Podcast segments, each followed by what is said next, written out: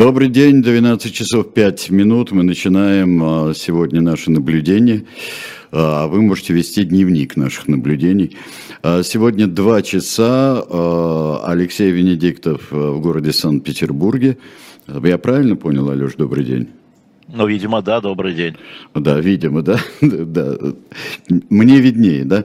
Ну, хорошо. Мы начинаем, э, и сегодня будет два часа, потому что не будет агентов, а будем мы э, сегодня. Э, ну, начнем с того, начнем с этого самого перемещения, или как перегруппировки войск на левый берег Днепра. И какие у тебя умозаключения по этому поводу, общие и частные? Что привлекло твое внимание больше больше всего в этом решении, в его выполнении и в а, отступлении от Херсона? Ничего. Хм. А, ничего не привлекло, кроме того, что это очень серьезное а, морально-политическое а, поражение, не военное, морально-политическое поражение, а, с которым а, понятно как российская власть и российская пропаганда справляется или пытается справиться а, спасение жизни 20 тысяч солдат. Ну, да, объяснение.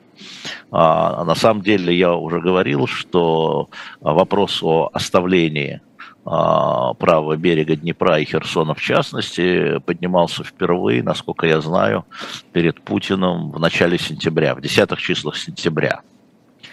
А, и, собственно говоря, когда генерал Суровикин уже назначался а, начальником объединенной группировки, командиром объединенной группировки, этот вопрос неоднократно до этого обсуждался. А, что военные говорили, что не удержать, э, рельеф, ландшафт, я не знаю, военные все истории. Естественно, президент этого не хотел, потому что он понимал политические и морально-политические а, последствия, а, но, видимо, его убедили, и, конечно, это решение Путина, давайте сразу говорить, ни, никакого ни Шойгу, ни Суровикина, это их предложение, да, но решение, конечно, президента, которое он как бы в публичном поле передал Шойгу. А, ну, ответственность. Вот, собственно говоря, мне кажется, что это важная история, потому что символы во время военной кампании очень важны. Это символическая история. Она не, не, с моей точки зрения, она не столь военная. Как сказал один мой знакомый, да, говорит, Крым не бутерброд, а Херсон бутерброд. Вот. Э, и дело не в Херсоне, потому что на самом деле, с моей точки зрения, я тебе говорил, что главным ударом по престижу российской армии было не там не Херсон, не отступление от Киева, а история с флагом Черноморского флота. Москва, да, о котором все уже забыли. Ну и что? Кроме, а, кроме родственников погибших. Да мы тоже не забыли, конечно, нет. Но родственники погибших, им все равно, где погибли, на крейсере Москва или под Изюмом, понимаешь?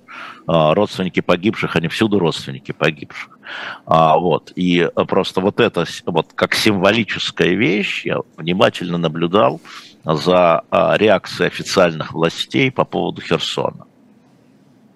Очень тихо и спокойно. Ничего не случилось. Но Ничего это, не произошло. Но Нет, это... публичная реакция это важно. Э... Так же, как на крейсере Москва, тоже ничего не случилось в этом смысле. Все без истерики, без криков, без расстрелов виновных, без наказаний. Я имею в виду официальные лица а, в том числе и те, которые там занимают, э, я бы сказал, истребиные позиции, там, публич... еще раз, в публичном поле, такие как там Кадыров, предположим, или Рогозин. А, вот, а, никакой истерики. Ну, и, ну, хорошо. Вот это, это важная история погасить, погасить вот, эту, э, вот этот символизм. Хотя он, конечно, остается, а для Украины тем более.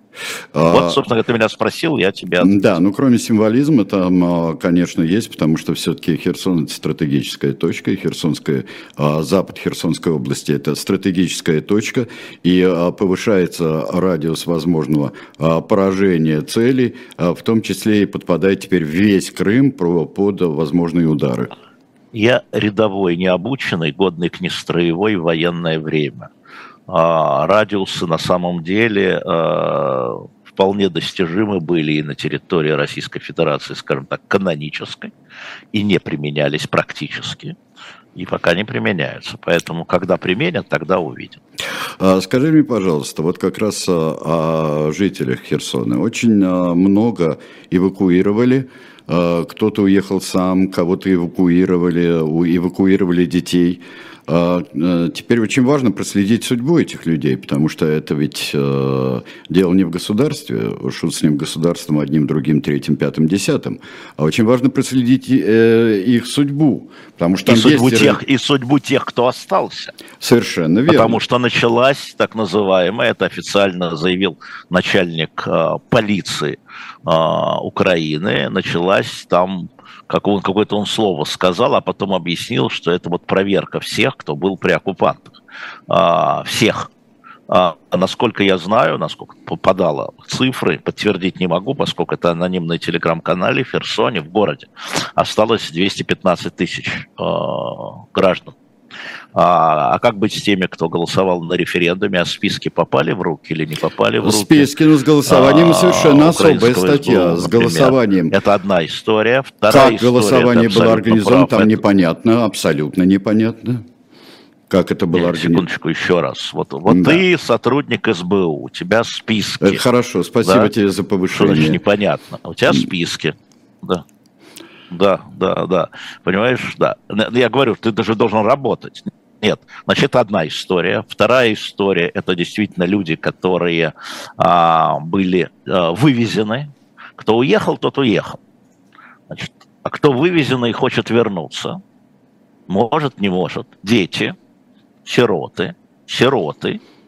А, это все не то. Вот это не только для Херсона, это также для Изюма понимаешь, условного изюма. А, ну, да? просто Когда... сейчас это самое Для всех городов, которые приходили. Я не, увид... я не знаю, что самое актуальное, потому что вот я рассказывал, Ира Баблоян этим занимается, она делала репортаж, как дети э, оказались э, в детском а, оздоровительном лагере из Изюма. Да, их отправили родители, когда Изюм был под контролем российской э, армии. Затем украинская армия пришла. Дети в российском э, лагере летнем, до сих пор некоторые. Некоторым удалось вернуться там. Спасибо опять Ира Баблоян в этом принимала участие. Там нашли деньги через Европу, родители приезжали, забирали. Но это, это, это проблема не только Херсона, вот что я хочу сказать. Это очень важная проблема, и она, внимание, на долгие годы. Я тебе могу сказать вообще страшную вещь. Тут есть в России есть женщина, которая усыновила семерых украинских детей. А, и а, родители некоторых из них погибли, да, а некоторых, видимо, не погибли. И вот сейчас вот значит, это все впереди надолго. И почему я говорю, что страшные последствия, да, вот это последствия, понимаешь? Вот да. это последствия, которые, которые надолго, вне зависимости, еще раз, вне зависимости а, а, того или иного перехода какого-то города, какие-то там руки. Это все продолжается, движение этой линии продолжается, и вот катастрофа отдельных семей, а их десятки тысяч таких семей, десятки тысяч, да, и э, это одно из э, тех самых катастрофических последствий 24 февраля – и вот когда я говорю, что последствия страшнее, чем бои, да, мне говорят, вот 100 тысяч погибло с этой стороны, 100 тысяч с этой, и 40 тысяч, я говорю, это все ужасно, ужасно, но для живых последствий тоже ужасно, и вот они. Вот ты о них и сказал. А, да, ну, а, очень важно проследить а, судьбу а, всех людей, и которые там, и которые а, были вывезены. Сейчас это невозможно просто, это все после. Это все Это... после. А после чего? А вот после чего? А после всего? А после того, как а, а, люди, которые занимаются поиском, смогут спокойно пересекать границу, она же линия фронта, она же просто проведенная какая-то история, потому что когда ты расследуешь судьбу а, той или иной семьи, я знаю, как это было в Германии, например, да, ты должен пересекать эти линии, ты должен входить и в те архивы, и в те архивы. Это очень непростая история. В свое время моя прабабушка – а, занималась в Москве, а, отвечала в Москве за усыновление. Это, это тогда, вот, а поскольку это прабабушка, а не бабушка, да, прабабушка, а, это после войны. Это было единое государство, Советский Союз. Но были люди, вывезенные в Германии на работы.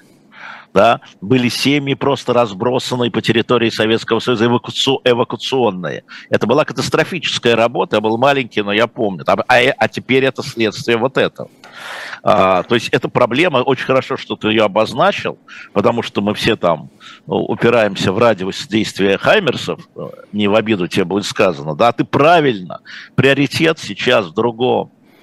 Вот сейчас не потерять эти следы, Понимаешь, вот не потерять эти архивы, не потерять этих людей, которые могут раствориться там на бескрайних просторах, там, э, извини меня, России, ну и Западной Европы, куда вывозят семьи. Понимаешь? Да, то есть это, это катастрофа в этом, когда я говорил про 24 февраля, и я это уже понимал, что будет. Понимаешь, ну, с, Западной, Ев... с Западной Европой легче. Да нет, а часть семьи остается в Украине, где не да. легче.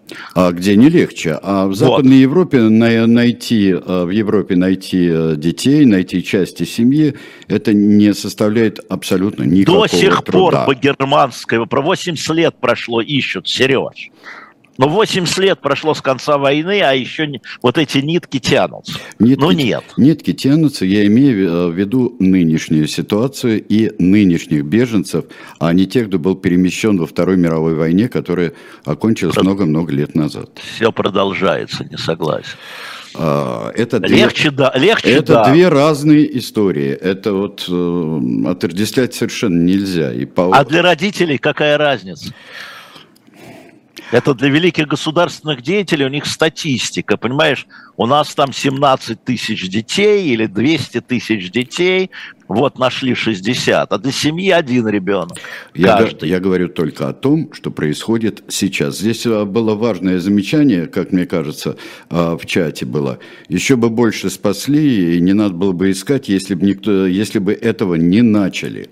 А я про что говорю? Я вам про 24 февраля говорю. Вот именно. Я Нет. вам говорю, что это следствие 24 февраля. Еще раз сказать, еще раз сказать. А зачем? Ты уже сказал. А, вот ты уже сказал. Да не слышит же.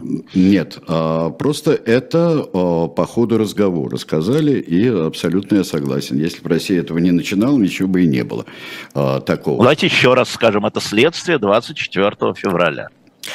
А еще одна такая вещь э, есть, конечно, которая меньшее значение имеет гуманитарное. Э, это, э, это, скажем так, не знаю даже, как это назвать, эвакуация, э, эвакуация ценностей э, из Херсона из музеев, который будет еще описано, как, э, что там э, увезли с собой. Это ценности, ну, да. это художественные ценности, это культурные ценности, которые увезли э, вот куда-то там, и совершенно непонятно. Ну, они-то всплывут. Они-то всплывут. А, пока ничего не видно, я во всяком случае ничего не вижу, где это всплывает. Но где говорят, вот мы это переместили в безопасное место, там подальше от там, линии фронта. Ну хорошо, где? В личных да. коллекциях? Ну, наверное, что-то всплывет и в личных коллекциях. Но я думаю, что в данном случае, а, если говорить о Херсоне, это же не только Херсон, а, а, значит, это и Мариупольский музей, не давайте не забывать про Мариуполь-то. А, вот это перемещение культурных ценностей, честно говоря, я думал, что будет создана какая-то отдельная структура в Украине, первую очередь, да, которая это должна отслеживать. Наверное, она будет скорее международной. А, ну да, есть такая, и это последствия 24 февраля, верно. А, все-таки скажи, пожалуйста, а, отсутствие каких бы то ни было комментариев а, от верховного главнокомандующего. Это вот только то, что ты сказал, это пропустить, так принизить это значение, значение вот этой потери для России – который ну да, конечно, точно Квадратов. считает ведь большой потерей. Это, ну, ну да, конечно, но кто считает большой потерей? А они сами а, тоже значит, считают, мне кажется. Они это кто? Они, Путин, ну сейчас перечислю, Путин, Шойгу, Суровикин, э, ну кто еще? Передай. Я считаю, что они считают по-разному, потому что а, для военных, да, конечно, это большая потеря и для Шойгу, который возглавляет. А Путин это вписывает в общий контекст. Одновременно с этим, с потерей Херсона, а, с тем, что российская армия была выдавлена из Херсона. Не сама же она ушла, да? Можно говорить ушла, но на самом деле мы же понимаем, что она ушла под давлением. Одновременно с этим а, в западных структурах, одновременно с этим раскрываются возможности международной торговли российскими удобрениями, то, что было заперто. Снимаются частично санкции. Одновременно с этим. Я думаю, что Путин смотрит на всю картину, да, вот не только на карту, где двигаются там первый батальон, второй, у него все карта. Поэтому э, мне представляется, что, ну, во-первых, конечно, надо пропаганде снизить значение и перевести ее в гуманитарную историю. Понятно, это мы видим, как а, реагируют, а, скажем, федеральные каналы. Например, а, на федеральных каналах а, вчера. Какая была первая новость? В... Я специально попросил мне сделать, я же не смотрю, конечно. Я не первая знаю, новость. я не знаю. А, а я скажу. Социально-политическая обстановка восстановления Мариуполя. А на всех трех каналах. Что это значит, да? А, значит, что видят российские граждане? Российские граждане видят, что вот это как бы мир пришел на эту территорию. Про Херсон в первых трех новостях, а, ну, если мне правильно написали, а, не было. Понимаешь? Не было, значит, не было. И это значит, что государственное... Это значит что? Что государственная политика да, такова. Все три канала федеральных получили задание. То есть это не решение руководства канала, да, это согласованное действие, учитывая то, что а, все каналы более-менее государственные. Да. Мы поэтому, понимаешь, не потому, что сказала Скобеева, да, и не потому, что сказал где-то Соловьев, так называемый, а потому что все три канала одновременно с одной и той же новостью про Мариуполь. Обратная новость. Обратная новость. Это а, рассчитанная, а, расчерченная пропагандистское решение. Да? А, поэтому, да, минимизация этих последствий, игнорирование его, да, этого, поэтому, естественно, часть политики Путина, безусловно, да, да, он минимизирует это, но при этом, еще раз, а, очень аккуратно, таким же образом скрывают вот эти развязки по по зерну, по удобрению и так что, далее. По зерну тоже развязки скрывают? Конечно. А что? Ведь было, Конечно. было объявлено, Россия выходит, потом снова входит. Это не про это. А, а было вчера что? разве объявлено? Это, видишь, ты не знал, Нет, что не на знал, разных абсолютно. биржах, а потому, а потому я что был не отвлечен, было объявлено. Я был отвлечен малозначительным для Путина вот. явлением э, Херсона. Был а, очень отвлечен. Ну, видишь, а кого-то отвлекли на другое. А, это, а, это ровно, еще раз повторяю, это ровно рассчитанная, вычерченная пропаганда, специально переставить местами а, новостные позиции, а некоторые снять для того, чтобы не было, не было ощущения договорника. Я не думаю, что был договорняк, если честно, про Херсон, да, что Херсон разменяли на это решение. Да? Это совпало. А, но а, при этом а, у, людей, у людей, прежде всего тех, кто поддерживает Путина, возникает вопрос, а не договорняк ли это? А не договорняк ли это? Это же он отдал нашу русскую территорию. Херс, понимаешь, так нельзя. И они это понимают в их пропагандистском штабе. И поэтому они это убирают а, из а, публичной сферы, а там буквально четыре одновременных решения в разных местах, в разных государствах, то есть можно копать, но надо знать, где... Это история, где надо знать, где копать. А, это такая, в общем, в общем, такая пропагандистски а, выверенная позиция, да. И поэтому, а для Путина, возвращаясь к твоему вопросу, да, вот у него и это, и то.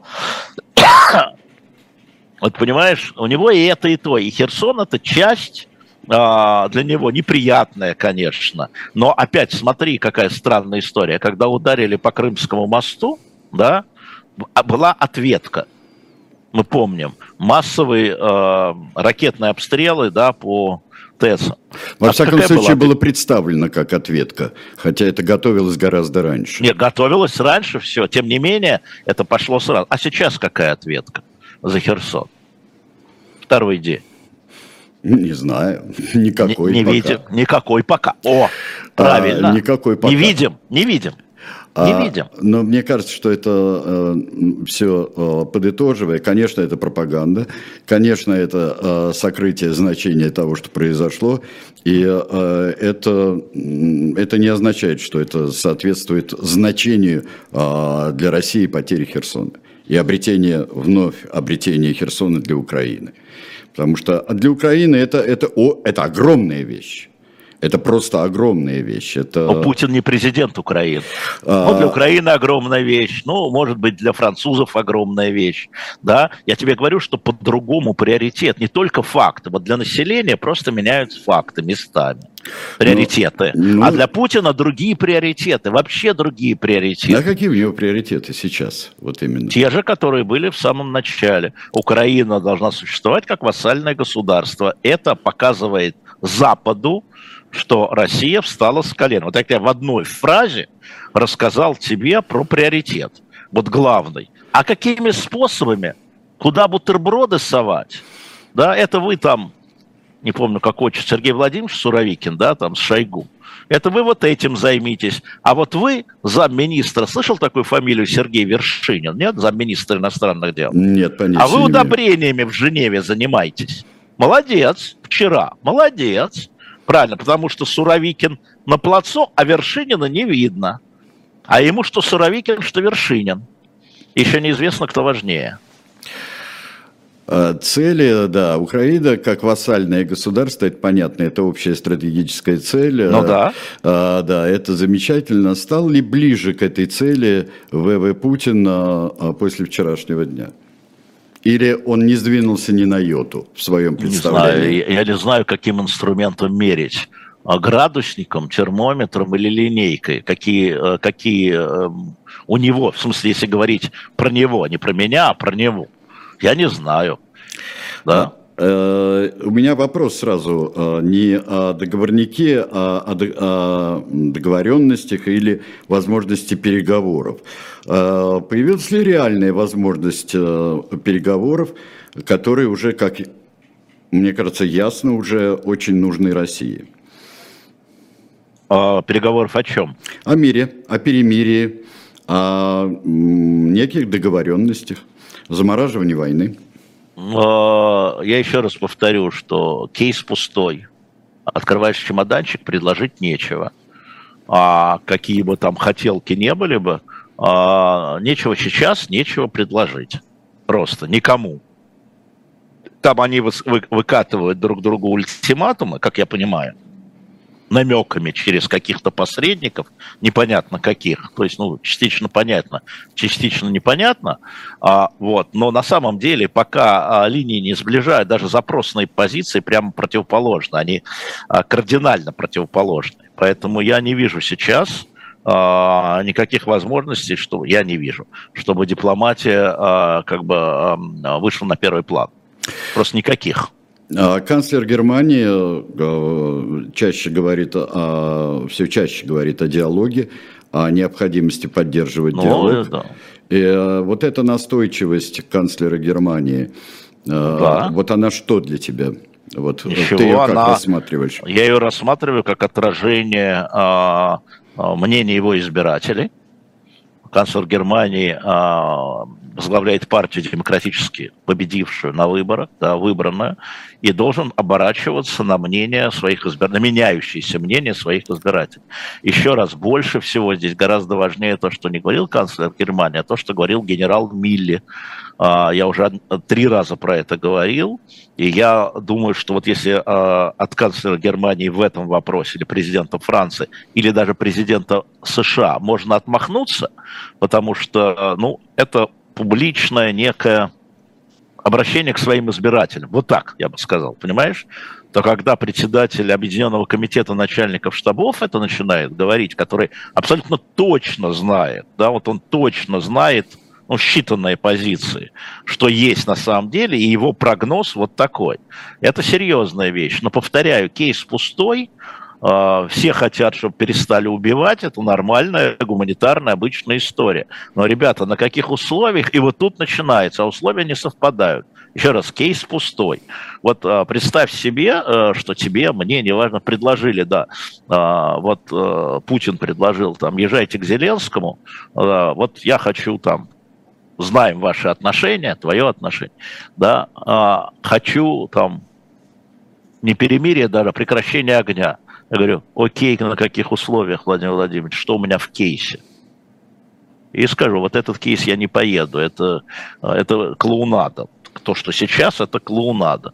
Понимаешь? Он пустой, я не могу ехать с пустым чемоданом. Не может э, с пустым просто прекратить огонь. Невозможно, невозможно да? Просто не, по разным причинам. Невозможно и по внутренним причинам, и по военным причинам, по внутриполитическим причинам, и российским, и украинским. Невозможно. Вот на сегодняшний день невозможно. Но Мили говорит, что? Он говорит, что сейчас будет зимний период, если полностью посмотреть, что он говорит, да, и у нас открывается у них открывается окно возможностей, потому что он считает, что сейчас фронт замерзнет сам по себе, да, то есть, ну, границ не будет, вот, не будет вот это вот. Так он считает. Вот. И тогда открывается возможность, когда, значит, э, азарт э, сменится в ожидание, вот в момент ожидания можно начать разговаривать. Возможно, а возможно и не так. Но существует кейс, другое мнение. Чемоданчик мужской. Существует Прости, другое не мнение. слышу, Сереж. Существует другое Ты мнение. отвернулся от микрофона, не слышу. А, ну, там задержка просто Ну идет. да. А, Существует другое мнение, что зимой, например, украинским войскам будет гораздо легче наступать. Они лучше Ну, экипированы. если легче наступать, это значит двум сторонам. Нет, Если лучше наступать, то это двум сторонам. украинцы лучше Еще раз, я рядовой, необученный. Назови мне а, человек, вот я тебя называю генерала мира. А существующие мнения, давай мы их как-то, кто это говорит, скажи мне. А, хорошо, это институт а, изучения войны говорит. Нет, нет, это институт который- за которым должны быть погоны какие-то А, или там какая-то история. Хорошо, я посмотрю и дам тебе контакт. Хорошо, да, дай Вот, мне контакт. Дай контакт, э, и по- посмотрю я это. Но Да, во, да, всяком, но хорошо. во- во всяком случае, это, э, такая вероятность существует. А мы посмотрим, во всяком случае, понаблюдаем э, ближе к декабрю, я так думаю. Вот. А, Ты обещал, ты обещал, и сдержишь свое обещание рассказать о деле Собчак. Ну да, я э, действительно позанимался слегка, потому что, конечно, много э, всякого фантазии, как у нас сейчас обычно бывает, за отсутствием информации люди фантазируют. Значит, э, эта история на самом деле гораздо больше говорит о состоянии и о функционировании российского а, правоохранительного или репрессивного аппарата, чем все остальное. История приблизительно выглядит таким образом фактологически. Значит, действительно, а, а, глава Ростеха, господин Чемизов, пошел на день рождения к э, Андрею Бокареву, известному олигарху. Ровно через 10 минут, когда они сели за стол, его, э, не знаю кто, помощники начали писать, что в телеграм-канале неком э, появилась вот эта информация. А, И он сказал, что что ж такое, нас здесь 20 человек, там не было журналистов, кто-то из этих 20 больших, а, великих, значит, э, сливает уже, собственно говоря, уже никуда не пойти, что называется. Там ничего такого криминального нет, вообще, ну кто, ребята, ну кто, кто из вас отдает это вот в анонимные телеграм-каналы, а там понятно, какие люди были. И он дал команду своим э, проверить и найти тех, не кто публиковал, а кто слил кто слил. А, значит, его, э, естественно, те зашли с канала, а, и, э, ну, кто вам отдал, да, а, и дальше э, это все зафиксировано следствием, а, были предложены деньги за снятие. Это зафиксировано техническим способом, а, да, не только какими-то показаниями, техническим способом. То есть это было и аудио, и, возможно, видео, насколько я знаю. А после этого э, выяснилось, что один из этих людей, э, который на этом канале, да, который упоминался, это генеральный директор э, каналов э, и вообще генеральный директор Собчак, вот Кирилл. А, значит, это пока все криминальная история, да, это слив, предложение денег, согласие на деньги, понимаешь, да? Ну да. О, сказали некоторые люди, получив это, потому что как возникла сразу фамилия Собчак, а, немедленно а, оно приобретает другое значение. О, сказали некоторые люди в администрации президента, так мы сейчас замажем. И замажем одновременно и Чемезова, которого они не любят, и Собчак. Мы сейчас, это же вам не политическая статья фейки об армии, да, или там дискредитация армии. Да? Это вот грубое взяточничество, мошенничество, вымогательство. Сейчас мы их обоих, вот так работает это, замажем. Для этого утекли, чтобы Собчак начала реагировать, все очень грамотно сделано было, да, то есть это два разных дела. И Чемезов э, не писал на Собчак заявление, он писал заявление, действительно высказывал с просьбой выяснить, да, э, неуказываемые лица. То есть, собственно говоря, он на Собчак не писал. И сам попал, и она попала. Это, значит, еще внутривидовая борьба против Чемизова, вот, для того, чтобы его там, как бы, ну, он пишет на сообщение, понимаешь, да, ну, вот, не царское это дело, вот. А, и, а, а теперь пошла машина, значит, имеется криминальное дело, в смысле, как они, мошенничество, вымогательство, еще что-то, да, это одна история, где Собчак нет, пока нет, пока нет.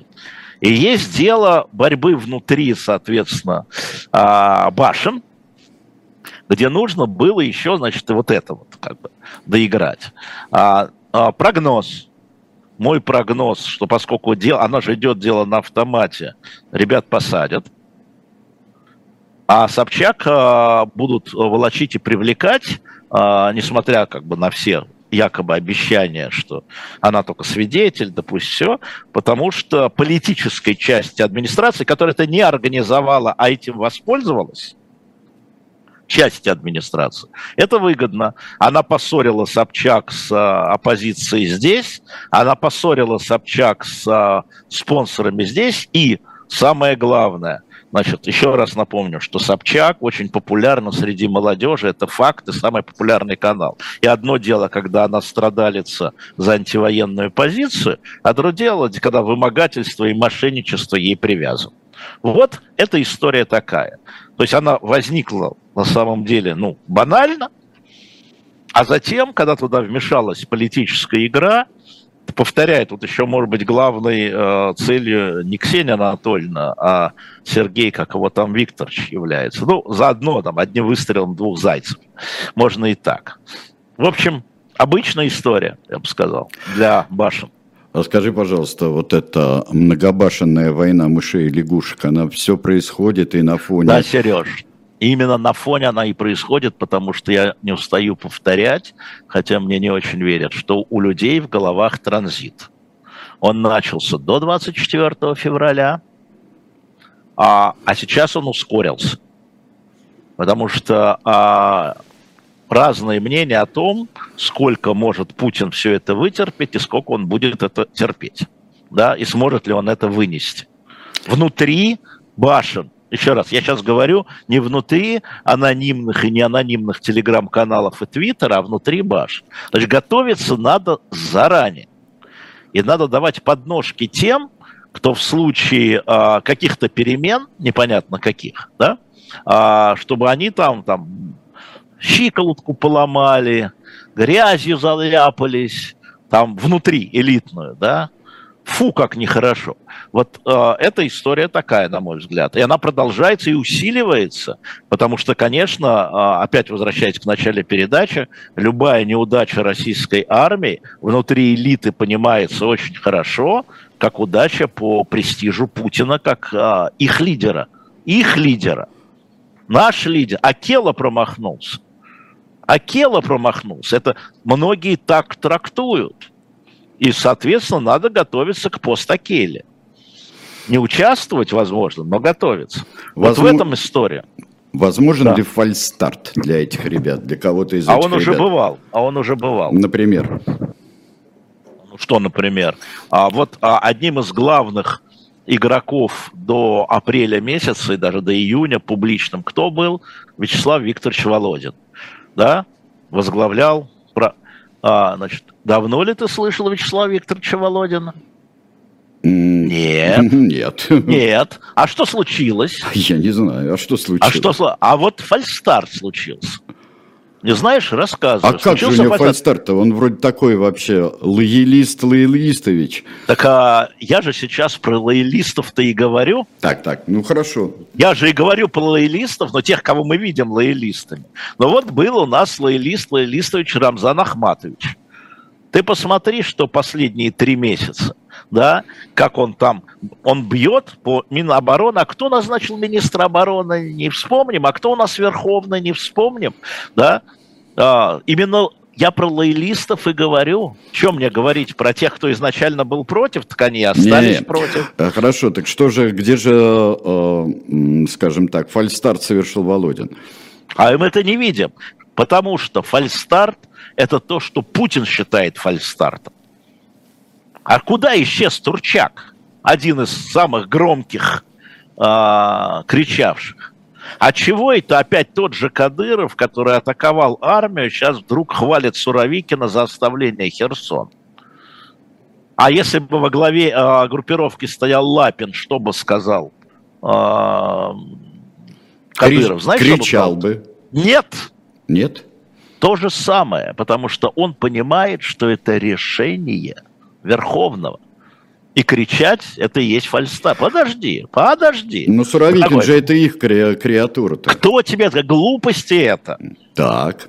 Глупости Хорошо, это. Объясни, Суровикин, тогда. Суровикин а, к сожалению, архив эхо, я вчера девчонкам рассказал, а, Суровикин а, в семнадцатом еще году, когда я сказал, что он шушу, Сереж, переведи сам, от французского, Путина. Любимчик. Он, любимчик. любимчик. С семнадцатого года точно, абсолютно. Когда командующий военно-космическими войсками поставлен на объединенную группировку в Сирии. Вы чего? И с этого начинается его подъем, даже раньше – что Суровикин, который, причем здесь военно-космические войска и Суровикин, посмотрите его, там, командир бригады, да, какая военно-космическая?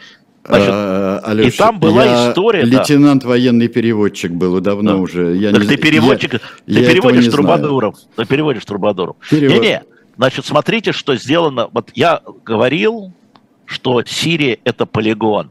Это помимо само собой, это полигон для проверки для Путина. Это история тренировок. И что у нас с командующим военной группировки в Сирии? один только был год, все остальные меньше года. Он прогонял того же Лапина, того же Журавлева, того же Чайко и того же Суровикина дважды. Он прогонял по 8-9 месяцев, он менял командующих военной группировкой. Посмотрите, наберите в, э, в, э, в Википедии командующий военной группировкой в Сирии, там по датам все видно.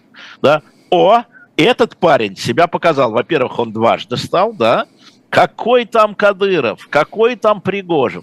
Они просто чуяли это и видели лучше, чем я, может быть, а может быть и так же, как я, да. Но ведь Суровикин не просто так, еще раз, он первый командир объединенной группировки. До него 8 месяцев не было объединенной группировки. Это человек, который забирает под себя и отряды Кадырова, и добровольцев, и ДНР ЛНРовских, понимаешь, и разгвардейцев – объединенная группировка, ну, естественно, вооруженные силы России. Первый, да, это, конечно же, никакой не Пригожин и никакой не Кадыров, очевидно, да, это Путин давно, он давно присма... Посмотрите его подъем, посмотрите его награждение, посмотрите его, когда вообще Кадыров слово Суровикин не знал. А скажи, пожалуйста, вот как на твой взгляд, чем он так отличился в Сирии? Что такое в Сирии да. произошло, что он там отличился? А, ну, надо смотреть по датам. А, не знаю. Думаю, что они все были для нас неотличимы, мы их не замечали. Назначение, снятие вообще никто не замечал. Да? Ну, то есть мы давали в новостях, а что это значит, мы не знали. И опять-таки, и опять-таки в Сирии он тоже был, да, два раза, но тоже по 8 месяцев или по 9 месяцев. Он э, не оставался, вот он отличился, его оставили Нет, он был одним из. Но еще раз повторяю, здесь важнее совместить, и в армии говорили, ну как командующий военно-космическими войсками, глава группировки в Сирии. А кто командует военно-космическими войсками в этот момент? А, это история про это на самом деле. А чем он приглянулся Путину, я не знаю. Но просто Но думаю, мы, все... мы видели, как а, происходила э, война в Сирии, она не меняла, она не меняла своих параметров ни при каком командующем. Но это долбежка и долбежка, долбежка и долбежка была. Ни при, ни при каком, вот поэтому я говорю, мы не Но знаем, здесь же что совершенно Путин... другая история, вообще другая история. Ну вот он долбит а, по городам а, Украины, долбит по энергосистемам. Ну, а... ты же сам сказал, что это готовилось еще до него заранее. А... Это не Суровикин, это Путин. Ну, прекратите. Ну, хорошо, тогда и Сирия Путин. О, Сирия, Путин, конечно. Но если у тебя командующие меняются раз в 8 месяцев. А меня э, интересовало, если такой, вот меня интересует, наверное, на это ответа вопроса нет, э, если э, кто-то из военачальников, э, э, с чьим мнением верховный главнокомандующий Российской Федерации э, считался бы? А, насколько я знаю, ну, после 24 я не знаю, февраля, а да, вот это а самое до... главное. Нет, а не знаю, отвечаю, не буду придумывать. Угу. А до 24 февраля Герасимов. Даже нет никаких сомнений. И это говорили и визави Герасимова, а, а, который, и концепция Герасимова современной гибридной войны, она была утверждена Путиным и поддержана им, хотя некоторые говорили, что за фигня там в Генштабе. А, Путин поделал, я думаю, что, я думаю, что Герасимов и остался если ты хочешь мою точку зрения, а, его нет публично, мы видим, его практически нет публично.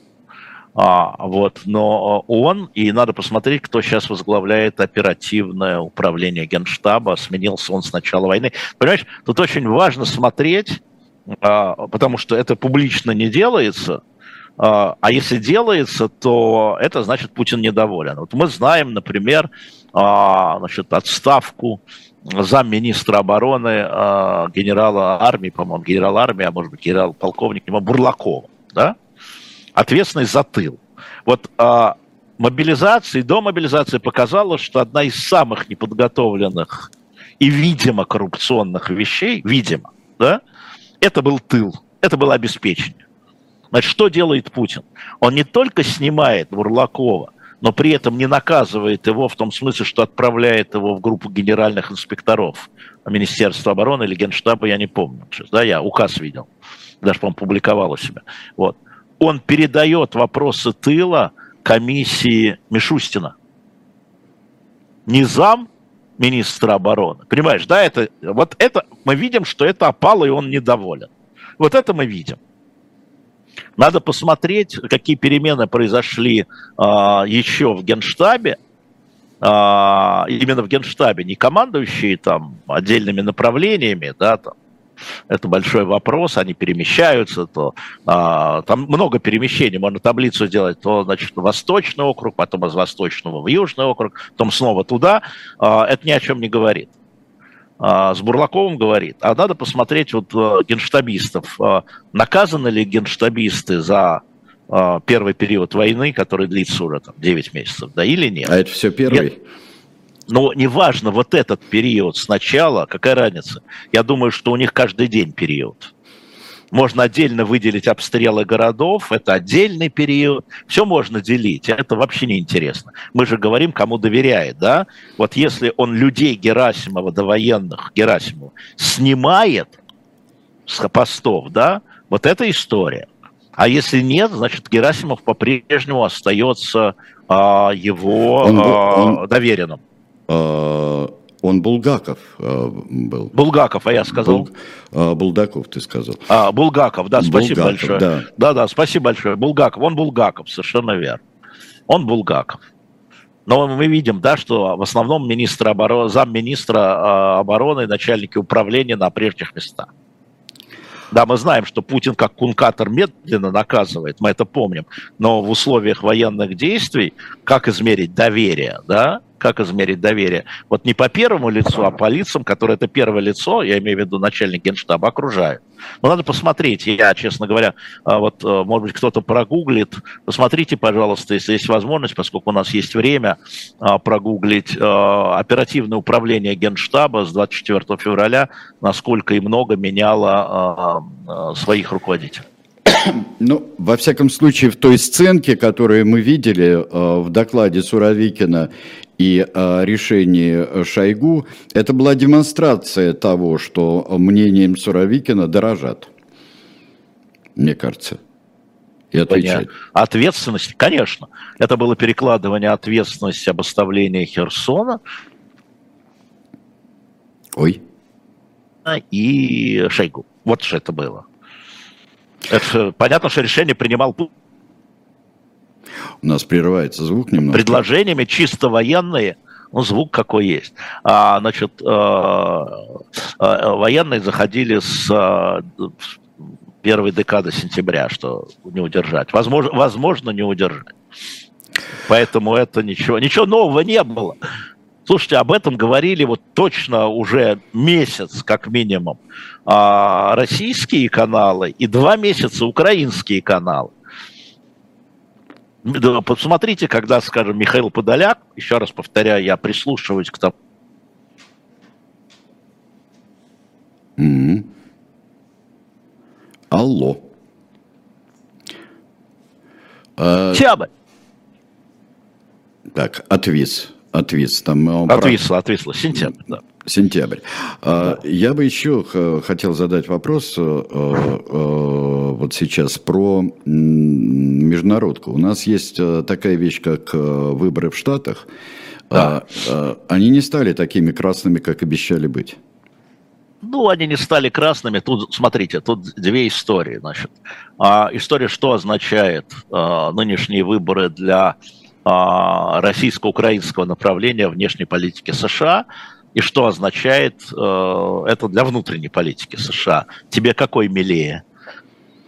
А, ну, мне милее сначала международные, а внутреннюю политику мы вот так, да. для общего развития мы да. себя оставим. Значит, смотрите. А, да, хорошо. Смотрите. Значит, принятый закон о ленд-лизе, да, который был предложен в январе, а, позволяет администрации Байдена, даже если а, новый Конгресс Палата представителей начнет тормозить с требованием отчетности, ну, тормозить предоставление помощи, позволяет это обойти.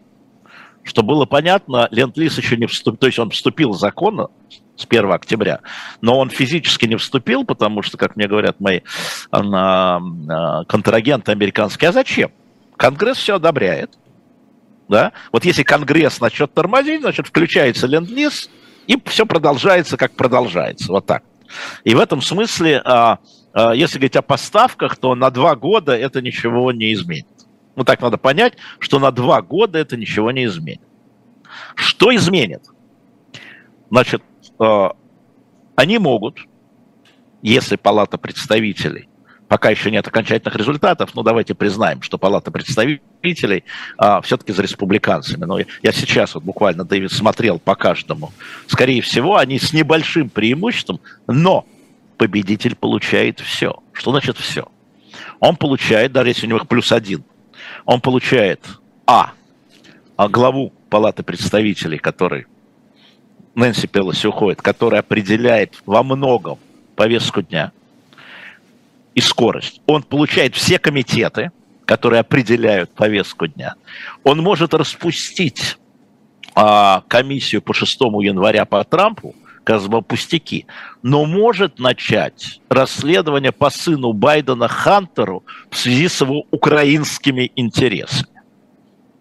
Даже если у них преимущество один голос. И некоторые республиканцы про это говорят, не-не-не, мы же не про оружие, мы за, мы за, за, за. Но Хантера Байдена, потому что они хотят импичмент Байдена, потому что они готовятся уже к выборам 2024 года, им нужно максимально демпартию избрать. Вот что такое, если только даже Палата представителей, только, даже не Сенат, под республиканцами. А, и в этом смысле а, сущностно ничего не решит эти выборы, это правда. Но подготовка к другому решению, то есть к выборам 2024 года, а Палата представителей может начать, ну, республиканское большинство, если оно будет, может начать. Вот что это значит. А, еще раз а, а, возвращаю вас э, к последней конференции, которой там у нас все отмахиваются, да, а, я имею в виду генерала Милли, да, он действующий глава, он начальник генштаба американского, да, и он, соответственно, очень весомый человек, очень весомый человек. Его мнение в военном плане, не в политическом, очень весомо. А он а, был предложен Обамой, и Сенат его утвердил единогласно в свое время. В 2015 году он стал командующим вооруженными силами э, Соединенных Штатов Америки. И один из немногих, которых оставил Трамп, и один из немногих, которых оставил Байден. Понимаешь, да? Вот он ну фигура ну, да. консенсусная, да? Поэтому, и почему я так зацепился за это, да? А, а, что это он, э, он, естественно, учитывает э, много факторов, которых мы, может быть, не видим и не знаем, и, может, не понимаем. Но Палата представителей, повторяю, политически чисто, она может начать встава, вставлять э, палки в колеса администрации Байдена на украинском направлении по Хантеру Байдену. Сделав а... комиссию по расследованию. Как это воздействует результаты выборов, особенно Флорида и так далее, на, э, скажем так, на результаты 2024 года возможные президентских я, выборов? Я понимаю, я думаю, что э, эти выборы это поражение Трампа. Вот это поражение Трампа внутри республиканской гвардии. Несколько человек. Республиканской гвардии? Ну, гварда, извини, республиканской, или истеблишмента республиканского. А некоторые люди, которых Байден поддерживал а, как кандидатов, таких известных, проиграли очень сильно, а должны были выиграть. И, может быть, даже поддержка Трампа привела к тому, что они проиграли. А, смотрите, кому интересно, сенатские выборы в Аризоне, где астронавт Келли а, переизбрался, где в кресле Маг... А, господи, господи, а, в Аризона штат, в общем, красный, как правило, да, в кресле Маккейна он, он в кресле сенатора Маккейна, демократ, да, и выиграл там прилично, 51 с половиной, против совершенного человека, телеведущего, доктор, меди... знаешь, он такой вот э, по медицине был такой, ОС такой его звали, фамилия его ОС, очень сильная была компания, Трамп поддержал, вопреки мнению истеблишмента республиканской партии, они хотели другого, ОС выиграл праймерис, Трамп проиграл, Трамп к нему приезжал туда, да, это раз. Во-вторых, конечно, фантастическая победа возможного соперника Трампа на праймерис а, а, губернатора Флориды Деса, Рона де Сантиса, который а, в прошлый раз избрался на губер... во Флориде с результатом 50, запятая, что-то 2, то есть 50 процентов чуть-чуть, а сейчас 59. Но все знали, что Трамп против него. Все знали, что Трамп видит в нем угрозу. А он победил в штате, который, ну, вот, в прошлый раз отдал только половину. То есть это а, до 24 года у Трампа, короче, у Трампа проблема после этих выборов. Понятно. С выдвижением в том числе. Но Трамп закричал э, нечеловеческим голосом, что у него есть такой компромат э, на Десантиса. Да? да. Ну, послушаем, посмотрим, понаблюдаем за ними. Но, а, конечно, а, приход Трампа как президента, все-таки политику внешнюю во многом определяет администрация, президент Госдеп.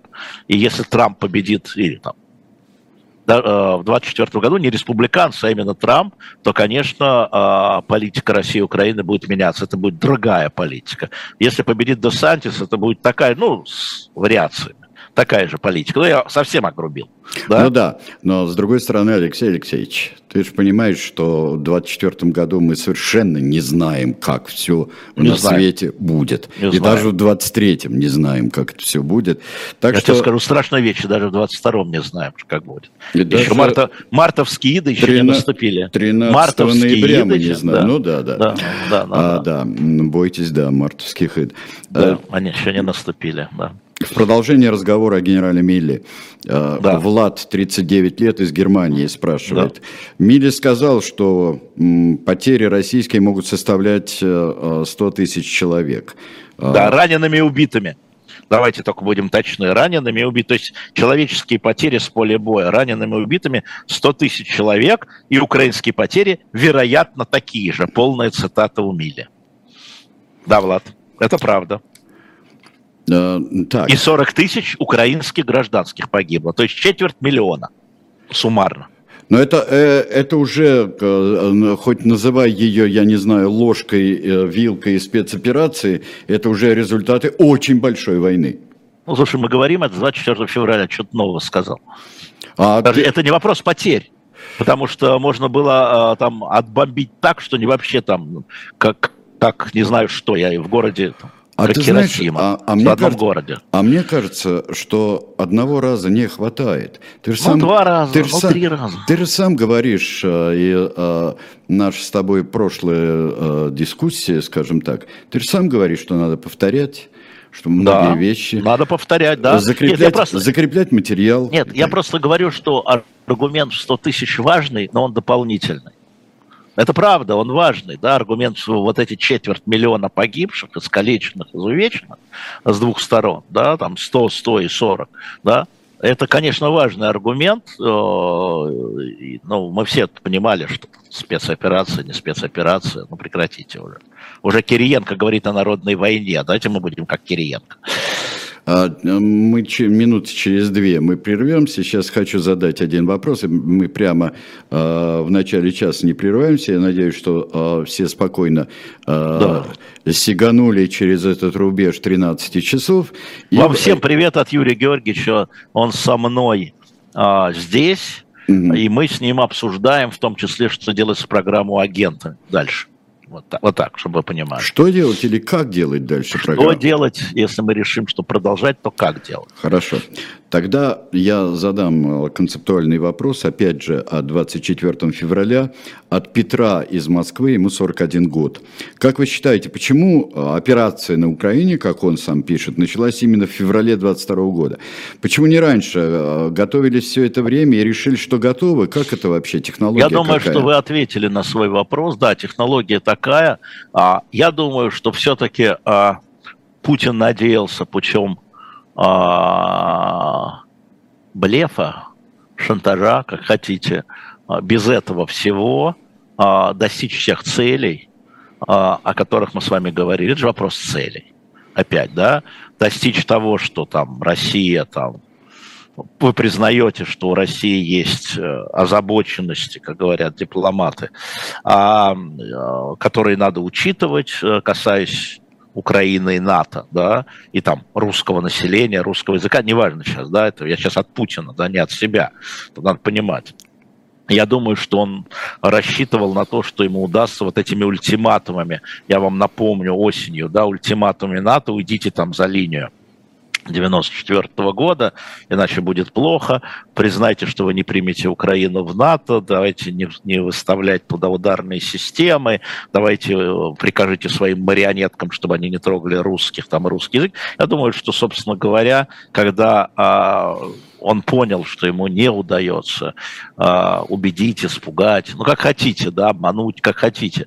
Вот. Э, и когда ему стали поступать еще какие-то технические доклады разведок, разных разведок, все это вместе склалось, да, еще что-то мы, того, что мы не знаем, а, в этих докладах. И вот он так это вот... Э, я, я вообще думаю, что о, на день задержали, потому что 23 февраля это а, в, в его понимании, в понимании значит, российских военных это День Советской Армии, да, Красной Армии, День Победы, второй, да, ну, то есть второй день по первый, там, 9 мая, это вот победа там над, э, во всяком случае, в мифологии исторической это так, и э, вот он э, суммарно, он всегда суммарно принимает, ну, принимал а, решение, он принял решение поэтому. Но я просто знаю, как интенсивно шли переговоры в сентябре, октябре, ноябре, декабре, январе с американцами, а, и мы частично вам об этом рассказывали, и а, ну, они с его точки зрения ничего не дали.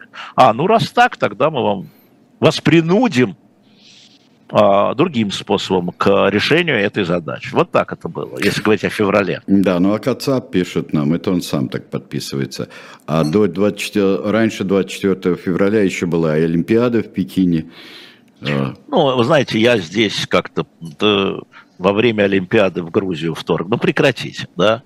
А, это может том, быть фактором. В том же Пекине, кстати да, говоря. Да, да, да, да. А, Нет, но ну, смотрите, ну, Сочи-то сыграли в свое время свою роль. Да, да, да. А, ну, это дополнительное. Это... Ну, хорошо, если бы это было не 20 э, не 24 февраля, а 9 марта, нам с вами было бы легче, после 8 марта. Ну, я думаю, что там сошлись. Вот последние переговоры на высоком уровне, по-моему, это была Женева, то ли конец января, то ли начало февраля. И поскольку они э, закончились ничем, вы можете проверить, они были открыты, и там был Рябков и зам госсекретаря, женщина, не помню, Шерман, по-моему, Венди Шерман, по-моему. Ну, проверьте. А, могу ошибиться, как с Булгаковым, с Булдаковым, да. Ну, а, да. Вот, а, просто не помню. Но это был, это был либо яну, конец января, либо начало февраля, и после этого все. Все, все стало бессмысленным. Алексей Венедиктов будем наблюдать. Э, продолжим еще в течение 55 неполных минут. А сейчас прервемся. Не 50, а 50. 5-0. 55. А, ну что же, мы еще напоминаем, что у нас есть shop «Дилетант Медиа», shop.diletant.media. А, скажи мне, пожалуйста, Алеш, ты а, сейчас на что обратил бы внимание тех, кто заходит на shop «Дилетант Медиа»? А, там новая книга, переведенная, а, я думаю, что сейчас баннер сделан. Это про то, как а, в 90-е и 2000-е годы люди а, стали богатыми в России. Те, кто стал богатыми, про олигархов. Это переводная книга. Она называется, а, по-моему, если можно, покажите на экран. Она а, называется, по-моему, «Богатый», что-то еще, что-то. Да? Ну, а где, где баннер? Вот есть, безумно богатые русские, да. Да, если можно, на экран выведите, да. пожалуйста, как положено. Вот, «Безумно богатые русские». Вот как шло генезис этих состояний. Редкая книга с небольшим тиражом. Еще напомню, там Черчилль у нас. А, две книги Черчилля, один цитатник. Вообще, цитатник Черчилля каждый должен иметь, чтобы показаться умным. Да. Вы берете цитатник Черчилля. Черчилля да, да, и, говори, и говорите от себя что-нибудь. Да? Берете и говорите от себя. Но мне кажется, что это а, совершенно правильная история. Зайдите, купите на shop.diletant.media. А, естественно, наш комикс про Колчака. Но там еще есть две дорогие подарочные книги про Петра Первого или «Правила поведения самодержца». Да, но это подарочные книги. Это если вам нужно сделать хороший подарок, мы время от времени дорогие книги выставляем тоже. А вообще журнал, я тебе говорю, я здесь вот мы с Демарским вчера планировали а, следующие полгода, Дилетанта. А, дилетанта, да. И я должен сказать, что мы еще раз посмотрели и про Корейскую войну, и про Горбачева и Рейгана. Но это, ребята, это коллекционные журналы. Если у вас еще нет их в коллекции, заходите, пока они есть, потому что у нас все меньше и меньше наименований. И мы еще раз смотрели «Мой район Тверские», Тверские, даже если вы не в России, не в Москве, то есть там много что есть на разный вкус. Заходите, это еще ваша поддержка вы кому-то делаете подарок и заодно поддерживаете канал «Живой гвоздь», он же «Эхо».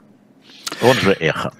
А вот. есть э, книжка, которой я сейчас наслаждаюсь, изумительная книга. Нету. Год смех, все. Все, раскуплено, к сожалению. Раскуплено. Ну, кто не успел. Да. Ах, мне жаль, потому что это гениальная книга. А, здесь было замечательное совершенно, вот когда мы говорили, почему там 24-го, почему не 24-го, а, здесь э, э, гениально, у меня ушло уже это сообщение, гениальный человек сказал, а вот, а почему Гагарин полетел именно в день космонавтики? О, это интересная да. история, как переносили, это можно отдельно сделать. Ну да, это мы да. отдельно сделаем, но это вот, что он полетел именно в день Все. космонавтики, это для Фоменко и Носовского, для, буд для будущей новой хронологии, еще ко всему. А, что думаете по Тайваню? Я сейчас буду основываться э, да, Сереж, совсем сейчас не в зоне моего внимания. Нет. А, смотрите. Но а, опасность есть, что после, Китай послезав, Послезавтра. И опасность есть всегда. Послезавтра Байден на Бали, на двадцатке, встречается с президентом Си. Я вот думаю, что смотреть надо туда. Там то, что они заявят, понятно, но сам факт встречи, они будут обсуждать и Тайвань тоже. Но мы помним, как очень аккуратно администрация президента Байдена говорила, мы не рекомендовали госпоже Пелоси ехать на Тайвань. Мы, не, мы будем защищать Тайвань, но у нас политика одного Китая. Китай – это Китай. А, но мы будем защищать Тайвань. Поэтому давайте не будем... Э, и вот то, что президент Си говорит, да, Тайвань – это часть Китая, но что-то там я думаю, что на каком-то этапе, это же бесконечная история, вот сейчас они договорятся, им еще один кризис не нужен. Но давайте следить за двадцаткой именно в этом смысле, как встреча президента Байдена и президента, руководителя Китая, председателя Си. А в каких-нибудь еще элементах э, все-таки нужно следить за двадцаткой? Ну, там будет наверняка заявление по Украине, там будет выступление по видеосвязи Зеленского, но там надо следить за новостями, понимать, что нового. На самом деле там очень много, двадцатки, это всегда такой, такой клуб, это клуб, а, где там встречается там, президент Индии президент Пакистана, а где им еще встречаться, да? И вот чего нас сильно интересует, наверное, да, две ядерные державы, но какие-то вопросы решаются. Но Тайвань, конечно, в этом смысле наш слушатель, зритель прав, надо следить, но там именно сейчас заболев. В понедельник встреча. То есть послезавтра. А насколько она, сколько времени она пройдет, будет проходить? Несколько дней или там неделя? Да, несколько дней. Несколько дней. А, все-таки, а, как ты думаешь, хоть какое-то а, примет а, участие там Лавров где-нибудь? Ну, где-то примет. Я напомню, что на самом деле а, там все говорят, ха-ха-ха, там Африка. Не ха-ха-ха, там Африка. Да, Россия сейчас вкладывается э, в Африку. Знаете, какой есть э, поразительный фактор? Расширение штата посольства в странах Африки. Знаешь, как, я как разведчик, да, там, как, как учит нас товарищ Кабалат, заходи и смотри, сколько штатных единиц. Да, конечно, там сокращение штата посольств в Европе, понятно каким причинам, и расширение в Африке. И э, смотрим на назначение новых послов, смотрим на Латинскую Америку, и там будут встречи, да, если туда, а, ну, туда не Лула, по-моему, едет, а Болсонару, ну, ну, посмотрим, да. Но это все важно. Индия, да, будет встреча, наверное. Да нет, а, это чрезвычайно важно для, для всего мира, потому что... Просто надо следить по таким вот вещам. Мир, мир разнообразен и очень, и очень велик. А, спрашивает, Дик смешно спрашивает, будет ли программа «Тираны» про Венедиктова. Я отвечу, что закрытие радиостанции «Эхо Москвы» не повод для того, чтобы а, считать тиранию Венедиктова завершенной среди журналистов. Это сильно. Но это официальный ответ мой. Вот да, так. официальная позиция. Вот, Смешно, а, да. а там а, разбир... будете сами разбираться. А дальше. Кстати, у нас послезавтра Эрнан Кортес. Вот мы куда скакнули. Кортес. Не Монтесума? Нет, не Монтесума. Монтесума вот а, это а, бит, битва тиранов будет. Битва, да, да, да, да, да. Битва, так потому... бывает. Битва тиранов так бывает. А еще в истории. Как. Еще, еще как. Еще как бывает. А, как можно задать, Кирилл, 35 лет из Петербурга, как можно задать вопрос персонально тебе? Некий вопрос. Вот в эфире, будет. пожалуйста, персонально. Нет, но это публично. А вот а, а, где-нибудь но я есть вообще, такой... И, но я вообще-то на Фейсбуке а, есть. И вы можете там в личку мне написать. Например, например сразу приходит в голову это. А, да, вот как я, кстати, получил а, замечательные предложения по программе нашей, я получил так в личку в Телеграме, я получил. Просто совершенно неожиданно от замечательных молодых людей я получил. А, так, на каком языке вы смотрите корону? На, на русском. А, озвученную? Ну да, конечно. А, переведенную на русский. Из Москвы 38 лет спрашивают. А... Вот сегодня досмотрел первую серию. Так, дальше. Сокровище. Э, кто-то думал, что Монтесума это, э, это страна. Нет, это человек. А, да. Африка – это кухня, где готовят будущее, считает Букреев. А, кухон много, но вы правы. Да, там готовят будущее, и там Россия сталкивается в первую очередь с Китаем на самом деле, а, а не с Европой и не США. Европа уходит. Лейтенант спрашивает, после отступления из Харьковской области объявили частичную мобилизацию. Ждать ли чего-то подобного, чего-то а, после оставления Херсона? Во-первых, не связано, во-вторых, ждать. С моей точки зрения, ждать. Игорь, 49 э, лет, из Екатеринбурга. А какие, по вашему мнению, Путин вынес уроки из СВО? Оно еще не закончилось. Это вот очень важная история, что мы а, а, думаем, что вот все ясно, а для него не все ясно. Я думаю, что он вынес уроки. Вот история с э, зам э, по тылу, да, то, что это надо передавать гражданским, ну, правительству в данном случае, да, это урок для него, наверное, наверное. Это мы видим уже, это вынесенный урок. Мы изменением, да. А, я думаю, что по разведкам будет урок, потому что, конечно, мы понимаем, что вот это первая, а, как бы сказать, а, первая фаза, да, когда задача была там в три дня, в пять дней, совпадающая с американской разведкой, кстати, взять Киев, да, это показало, что это вот э, почему-то не получилось. Почему-то, вернее, данные были ложные. Я думаю, что он сделает реорганизацию там.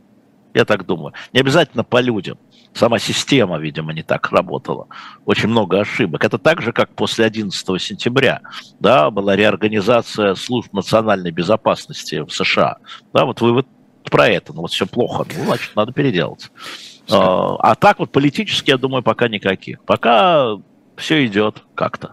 Если хоть какая-то не побоюсь этого слова, экзистенциальная возможность, э, что э, Владимир Владимирович Путин э, поймет, что лучше было бы не начинать это дело. Так он, может, считает, лучше было бы не начинать, если бы американцы пошли на уступки. Но вы же не пошли на уступки, я иначе. Понимаешь, это неправильно заданный вопрос. А, а как правильно что... задать вопрос? А, являлась ли это а, катастрофической ошибкой для России? Может ли он понять, что это катастрофическая ошибка для России? Нет. Знаешь почему? Я почему? объясню почему. А я объясню почему. Потому что цена вопроса, каждый вопрос имеет цену. Если он считает, что, а, если он считает, что вот та задача или цель, цель, которую он поставил, она ну, для России ну, необходима, то дальше вопрос цены да, что за это и чем за это надо заплатить, поскольку операция еще идет, и э, чеки только поступают, да, но пока нет, я же вам говорил, да, что э, значит, на всяких совещаниях там говорилось, там не им не только что, у нас во время Великой Отечественной, даже сейчас Великой Отечественной, Третья Отечественная, а у нас э, погибло 8 миллионов на поле битвы, да, цифра от генерала Язова, от маршала Язова у меня, 8 миллионов, а, то сейчас чего? А речь идет о существовании России, как они говорят. Что такое? 30 тысяч, 60 тысяч, ну что это такое? Дмитрий из Оренбурга спрашивает, как вы думаете, ослабление Путина может привести к очередной чеченской войне? А что такое ослабление? И кто должен считать и чем измерять это ослабление? Если вы скажете, что ослабление центрального аппарата бюрократического может привести к сепаратистским тенденциям, я скажу да. Вот более широко отвечая на ваш вопрос. А, но а, чеченская война, мы же видим, что сейчас а, руководство Чеченской республики, она на стрие копья за Путина. Это же вопрос нужен вот про это тоже, в том числе. Для этого должна быть соответствующая, я вам напомню, а, элита руководства тех или иных территорий, которые готовы выйти против Росгвардии, вооруженных сил, ну вот так. Чеченская война возникла, когда распадался Советский Союз, я вам напомню. Сначала начались элементы распада территориально, потом требования чеченского руководства отдельных преференции, в которых было отказано. Я очень хорошо это помню по Дудаеву. Им было отказано. И потом мятеж. Кстати говоря, о федерализме и о распаде. Как ты думаешь, вот сейчас, обращаясь к этой эпохе, почему было отказано э, Чечне, а, а с другими субъектами договаривались таким тяжелым, например, как э, Татарстан? Договар... Но... Долго договаривались, это была тяжелая работа. А, знаешь, я вот буквально вчера перечитывал документы Горбачевской эпохи по Литве. Они не понимали. Руководство не сначала, сначала не понимало, что происходит. Хозрасчет, давайте хозрасчет, и они успокоятся, дословно. Ну дайте им пример. Почему вы забираете все на себя? Рыжков, езжай туда, Рыжков как э, председатель Совмина.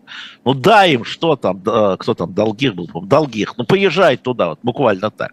Ну что, они, народ нас поддержит, когда будет хозрасчет. И так дальше, и так. Совершенно не принимая во внимание, что в это время возникали вот эти э, исторические вещи, да, э, воспоминания о сороковом годе, э, ну и и, прочие другие вещи. Я думаю, что вот Чечня, маленькая Чечня, ну что, ну дайте им что-нибудь. Ну, что? Не, вот это мы им не дадим. Нет, это другие захотят. Лукьяновская история.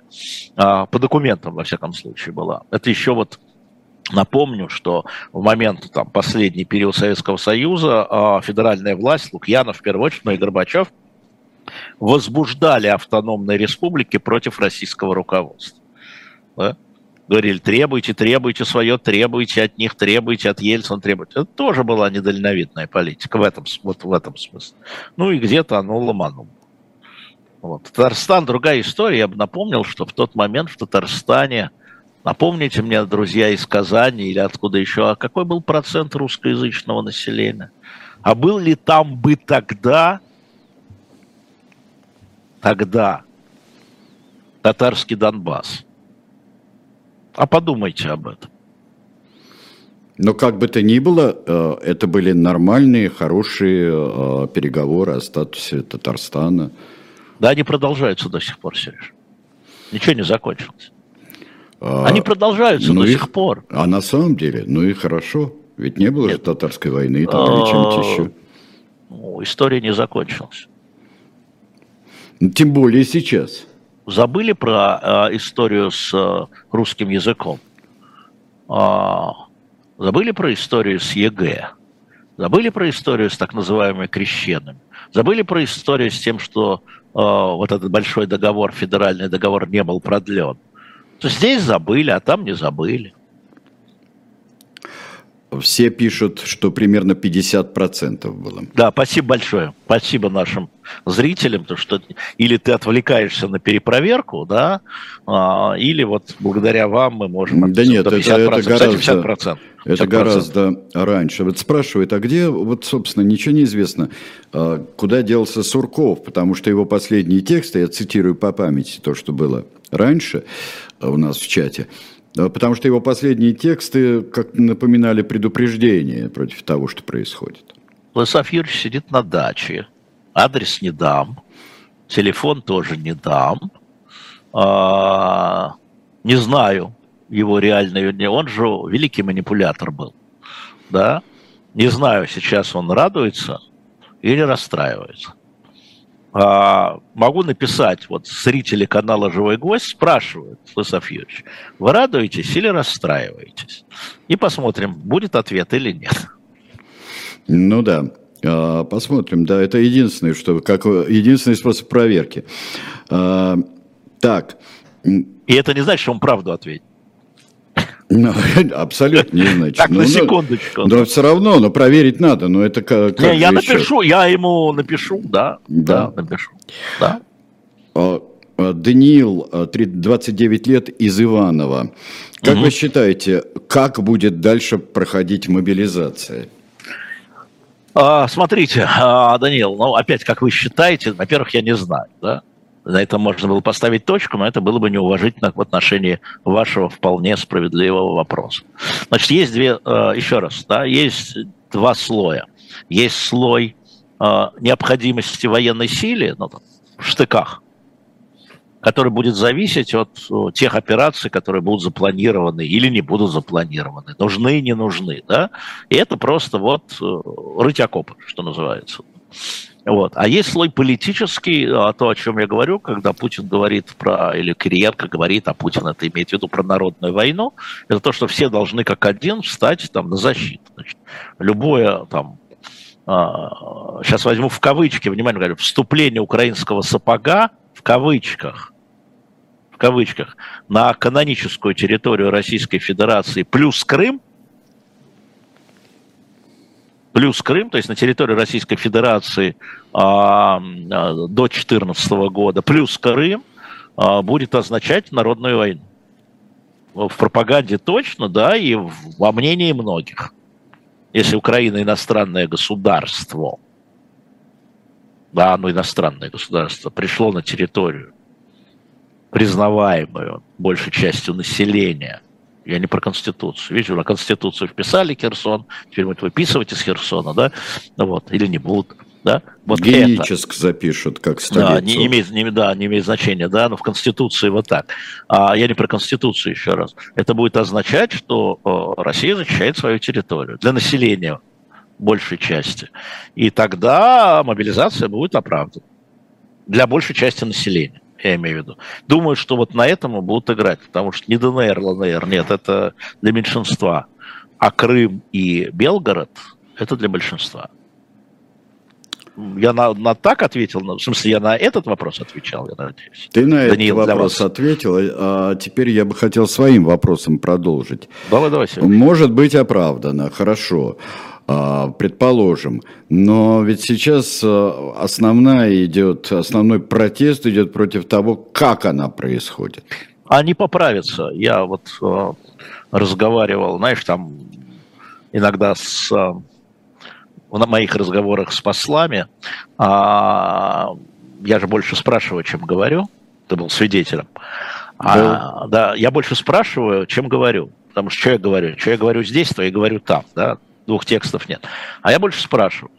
И э, довольно цинично э, некоторые послы говорят мне, ну да, это была первая за 80 лет, но мы видим, как принимаются документы с тем, чтобы следующая была более выдержана. Так они говорят.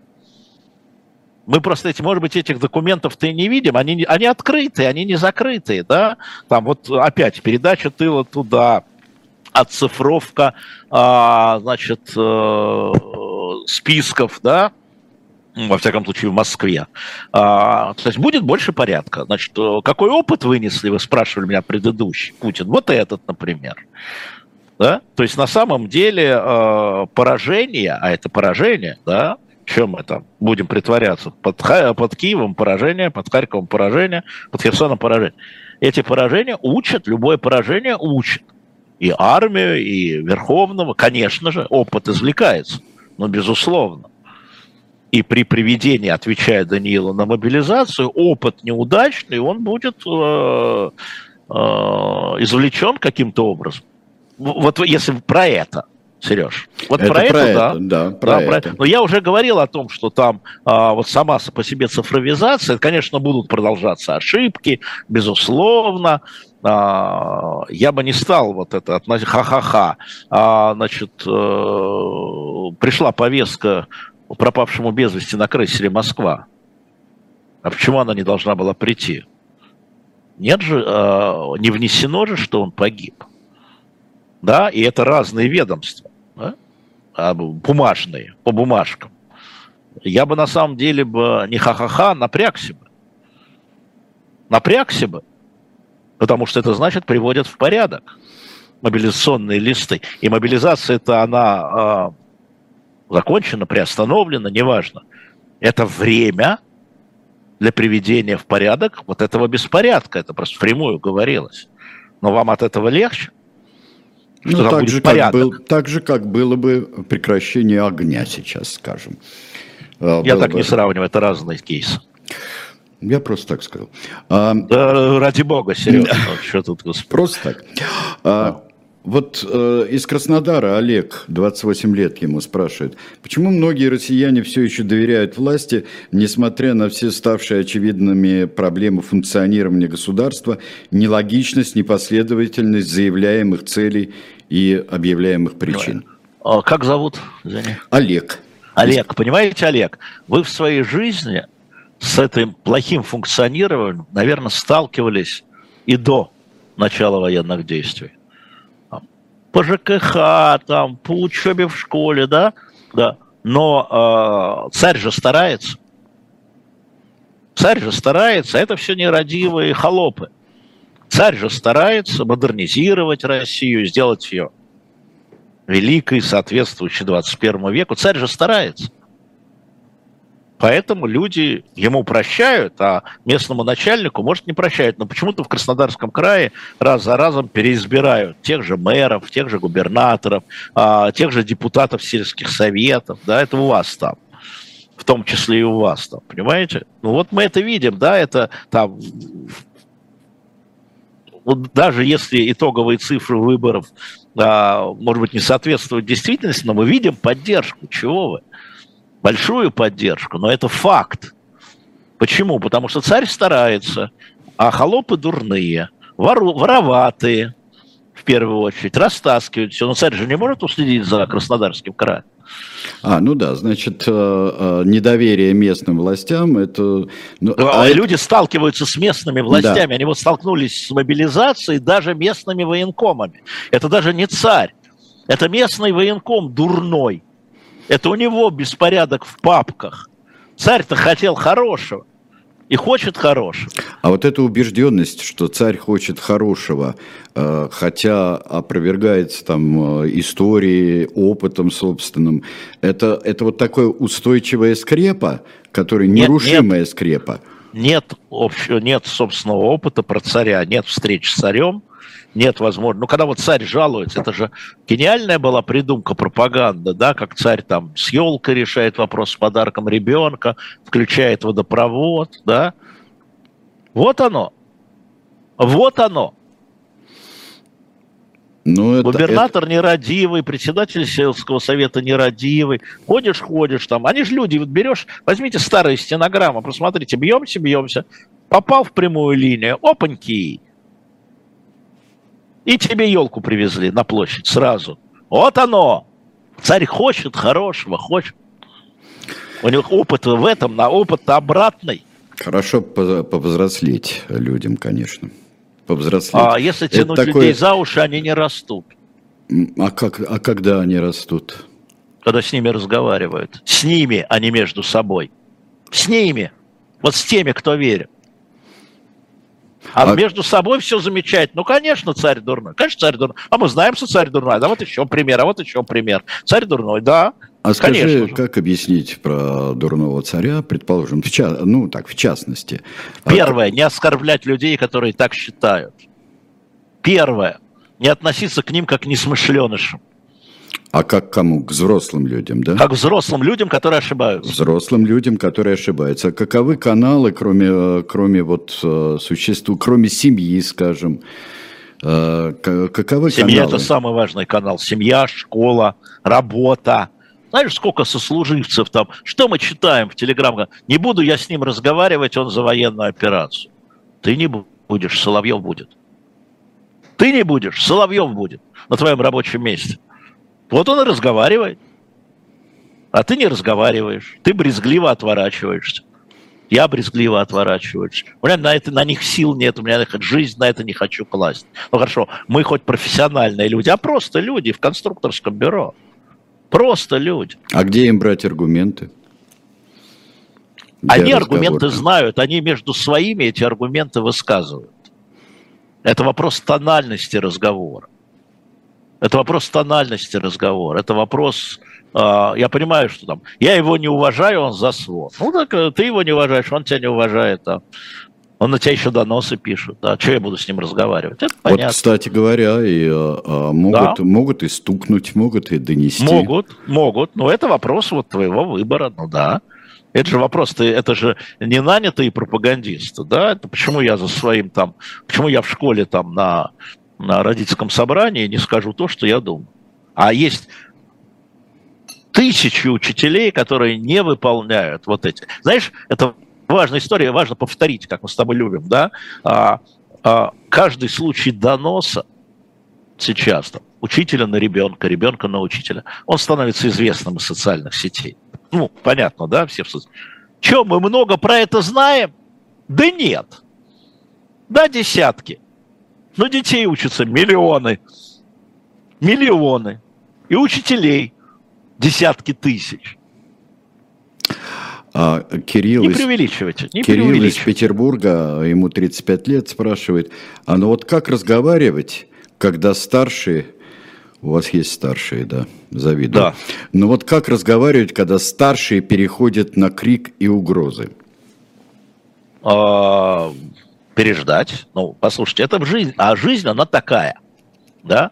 А, переждать и возвращаться, и повторять. Это общий, конечно, не конкретному случаю, это общая история. Послушайте, вообще жизнь – это компромисс. Вот вы, Кирилл, да? Mm-hmm. У вас семья – у вас в семье наверняка на разное у людей разные взгляды, не только на СВО, на разное. Какую прическу носить, что можно, что нельзя, какие фильмы смотреть, да? Это всегда компромисс. Жизнь – это компромисс, потому что вы живете с другими людьми, у которых тоже свобода воли. Поймите, слово «компромисс» не является оскорбительным для вот бытовой жизни а является позитивным, а не негативным. Еще один нюанс для Кирилла из Петербурга. А, Кирилл, а, вы, наверное, когда-нибудь отстаивали жизненно важные для себя интересы. Поступление на ту или иную учебу, выбор работы, тех или иных друзей а, для себя, будь то в школе, будь то где угодно. И вы считали для себя девушку, вы считали для себя это жизненно важным и, и старались добиться того, чтобы родители вас поняли, ну или убедить их в том, что вы абсолютно Сережа, Сережа, правы. важное слово сказал, слово понимание. Вот. Не согласие, а понимание. Понимание. Не будет, не будет вам моего благословения, да. но я понимаю, почему я вот с этой девушкой. Да, Понимание. это моя девушка, моя профессия, мои не, не, это, закры... это, это закрытая позиция. Нет, но вы должны это понять, вот потому-то, потому-то и потому-то. Да. И, э, вот в этих разговорах, мне кажется, что стоит, э, если вы действительно считаете для себя столь же жизненно важным, как и выбор профессии, как и выбор, вот так же и отстаивайте, так да. же аргументированно Ар... старайтесь Слово отстоять. «понимание» и «аргументированно» – два слова могут не понять, но могут услышать аргумент, сказать, ну мы понимаем, но мы с тобой не согласны. Вот я всегда так говорю, я тебя понимаю своим друзьям, но я с тобой не согласен, давай подискутируем. Я понимаю твои аргументы, давай пойдем по твоим аргументам. Не по моим, которые для вас чужие, а по твоим. Давай разберем твои аргументы. Угу. Давай разберем твои. Но это требует разговора и терпения. Поэтому, да, я вот поэтому это, возвращаясь к нашему я, Олегу из Краснодара. Я очень хорошо помню, как мы с отцом а, спорили про Берлинскую стену.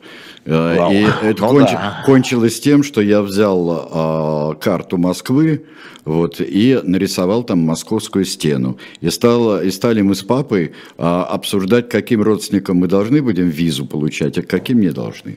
И каким друзьям. Смешно. Это было смешно, и, и после этого э, так до конца никто никого не убедил.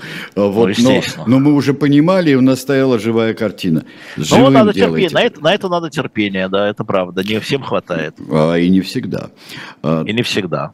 И не всегда. Ну вот смотрите, он не царь, а нанятый народом на работу художник. Ника, э, мне Это кажется, вы так считаете? Вот вы это такими вот... и говорите. Вот вы сидите в своем уголке и говорите, а он не царь, он нанятый на работу художника. А ваш сосед считает, что он Алеш, царь. Алеш, не набрасывайся на Нику. А вот это Никино убеждение, но самое главное ее, а, а почему она так считает, и донести это убеждение. Просто и все. Если она считает, если вы считаете это жизненно важным. А если вы только заявление делаете, лозунгами разговариваете, ну, прочитали, пошли дальше. Мир, труд, май. Лозунг, он и есть лозунг. Ну, мир, но труд, ну, май, ну, хорошо. Но зачем при этом орать? Ну, вот а, а, не орите, Все когда, люди разные. Не Все орите, разные. когда на вас орут.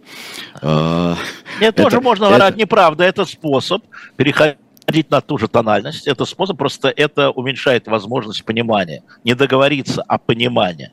Потому что мы тут психологией занялись уже, это не совсем сама. А, да, да, не совсем, и э, причем а, а, замечательно, во всяком случае, с моей стороны, это призывы к тем вещам, которые я очень часто сам не умею и не могу делать.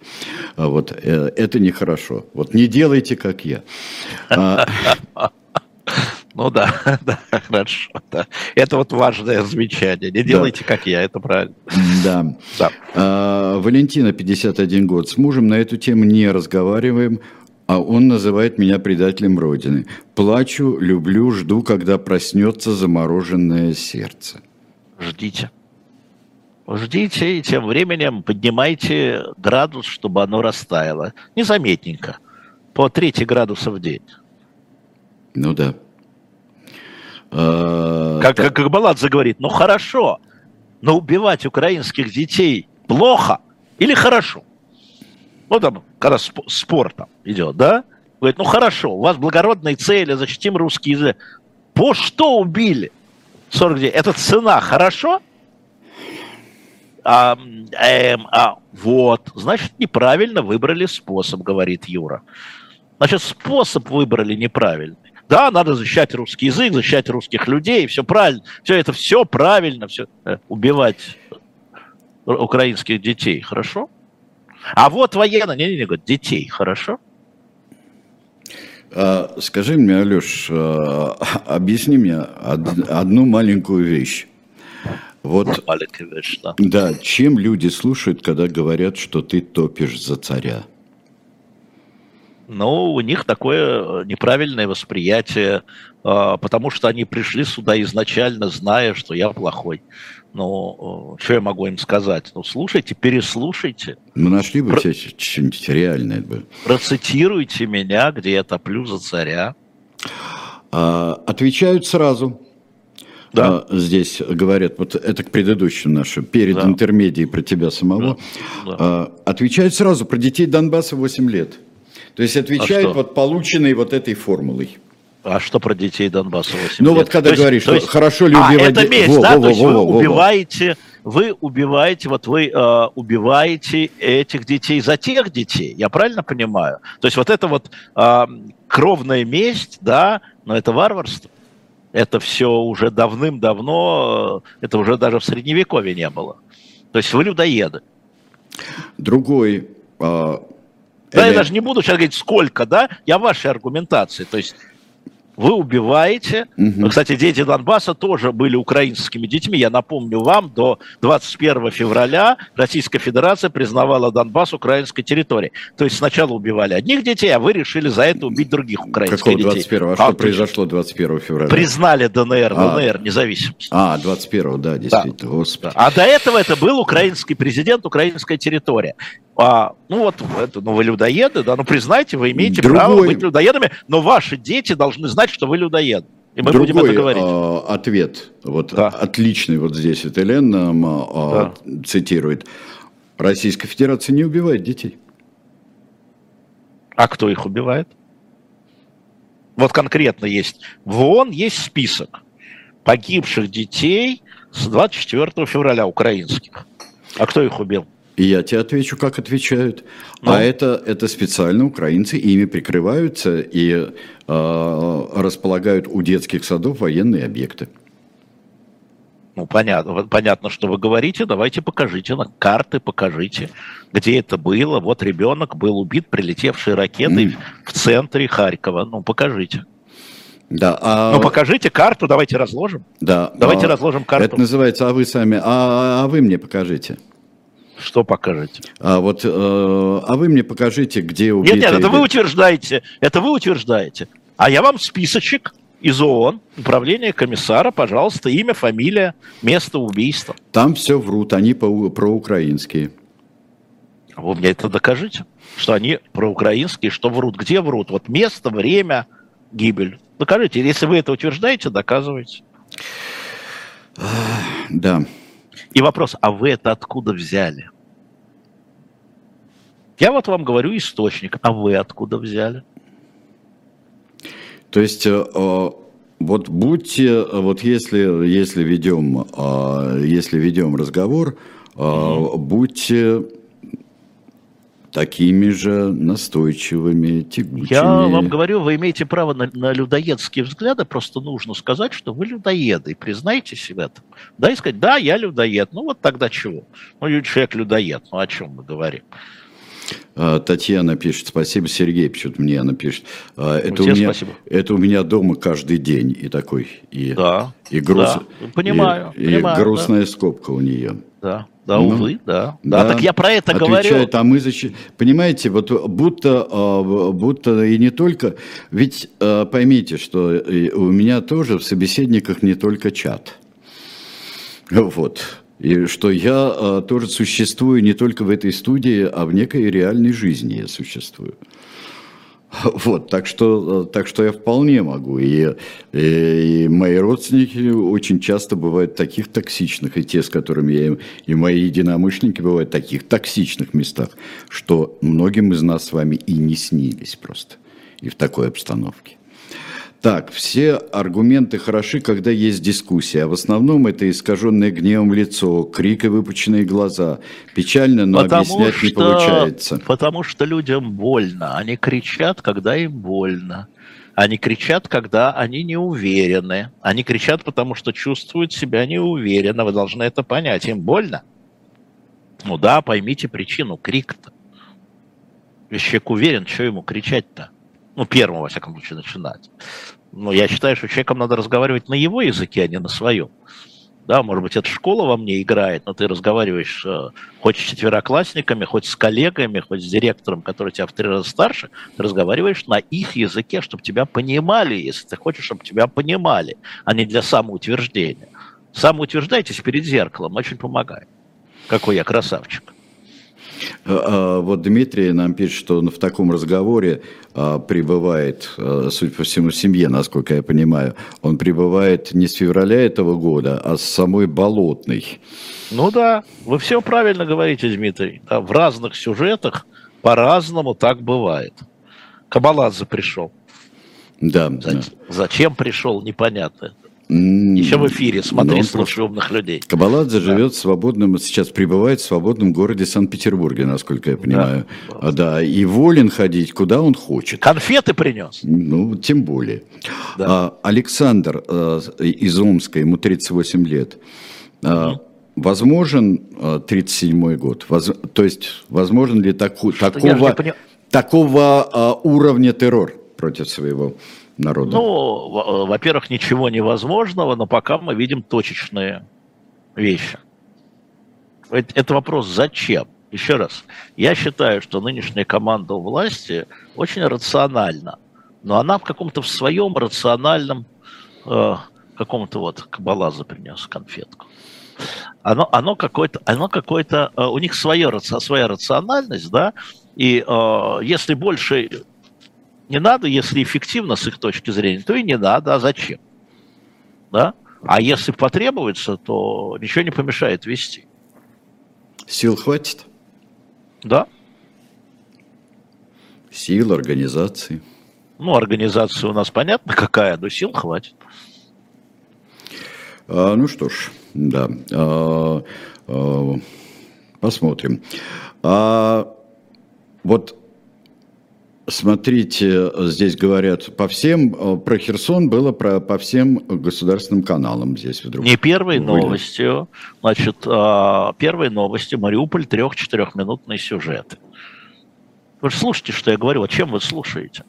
Сделан специальный, э, для меня таблицу сделан. Вы же не слушаете, что я говорю. Вы как-то себя слушаете. Ну, вы сможете себя слушать, это тоже возможно.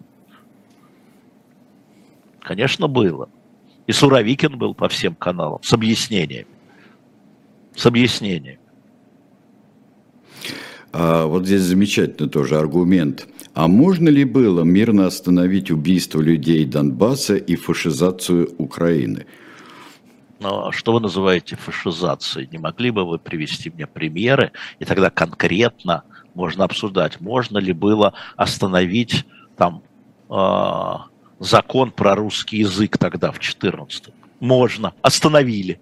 Не приняли. Остановили. Не приняли.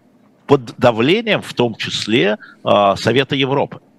Потому что по отношению ко всем языкам, где бы они ни были, в каждой стране, у них одинаковые стандарты. Остановили после Майдана, верно. Например еще примеры фашизации. Покажите мне, пожалуйста. Азов, я уже говорил про это, его руководство, националистическое руководство в 14 году покинуло полк Азов. Господин Белецкий покинул полк Азов. И полк Азов был интегрирован а, в правоохранительную систему а, Украины.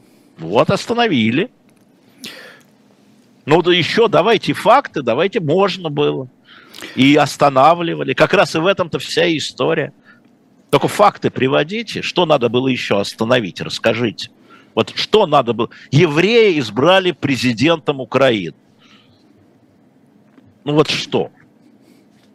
Премьер-министр при э, Порошенко, Гройсман, был еврей. Вот фашизация. Вот что? Открывали синагоги. Вот что. А ты знаешь, что нам говорили? Вот настоящие фашисты живут в Израиле, говорили, а, в антисионистском комитете. И это не антисемитский, а анти, помнишь, антисионистский Давайте комитет. по фактам. Да. Я, я по лозунге не разговариваю. Хотите носить лозунги? Идите на Красную площадь, я вам позволю, носите мир труд май. Да, то-то очень смешно было. Ой, можно я развлеку немножко людей? Я просто читаю по-прежнему всякие политбюрошные вещи. Значит, это у нас 90-й год, политбюро обсуждает лозунги а, они утверждали каждый лозунг, чтобы вы понимали, и при Брежневе, и при, а, значит, к 1 мая, лозунг, который газета «Правда». Призывы, да. И там сцепили, значит, Лигачев выступил, пролетарии всех стран, соединяйтесь, надо сохранить. Какие пролетарии ему там говорят? Это смешно что? Какие 90-й год? Мы уже всенародная партия. Там, всенародная партия. Почему только пролетарий, а крестьяне? Нет, он побелев, как пишет, от гнева восстановить лозунг. Вот с этими лозунгами ходить. Фашизация Украины. Ну да. Примеры конкретно, да, и такие вещи рассматривались серьезно, угрозы э, направлялись в Совет Европы, Совет Европы добросовестно рассматривал, что вы имеете в виду под словом фашизация. Вот это, так этого нет, вот это, этого нет, вот, а что есть? Ну да. А, ой. Ну, во всяком случае, конечно, э, давайте э, не забудем, что давайте разбираться в самих себе и давайте, а, давайте стараться с близкими говорить на, ну, конечно, тоже можно, можно и прекратить общение, но если вы хотите чего-то добиться, продолжайте разговаривать. Это, это несомненно. А, вот.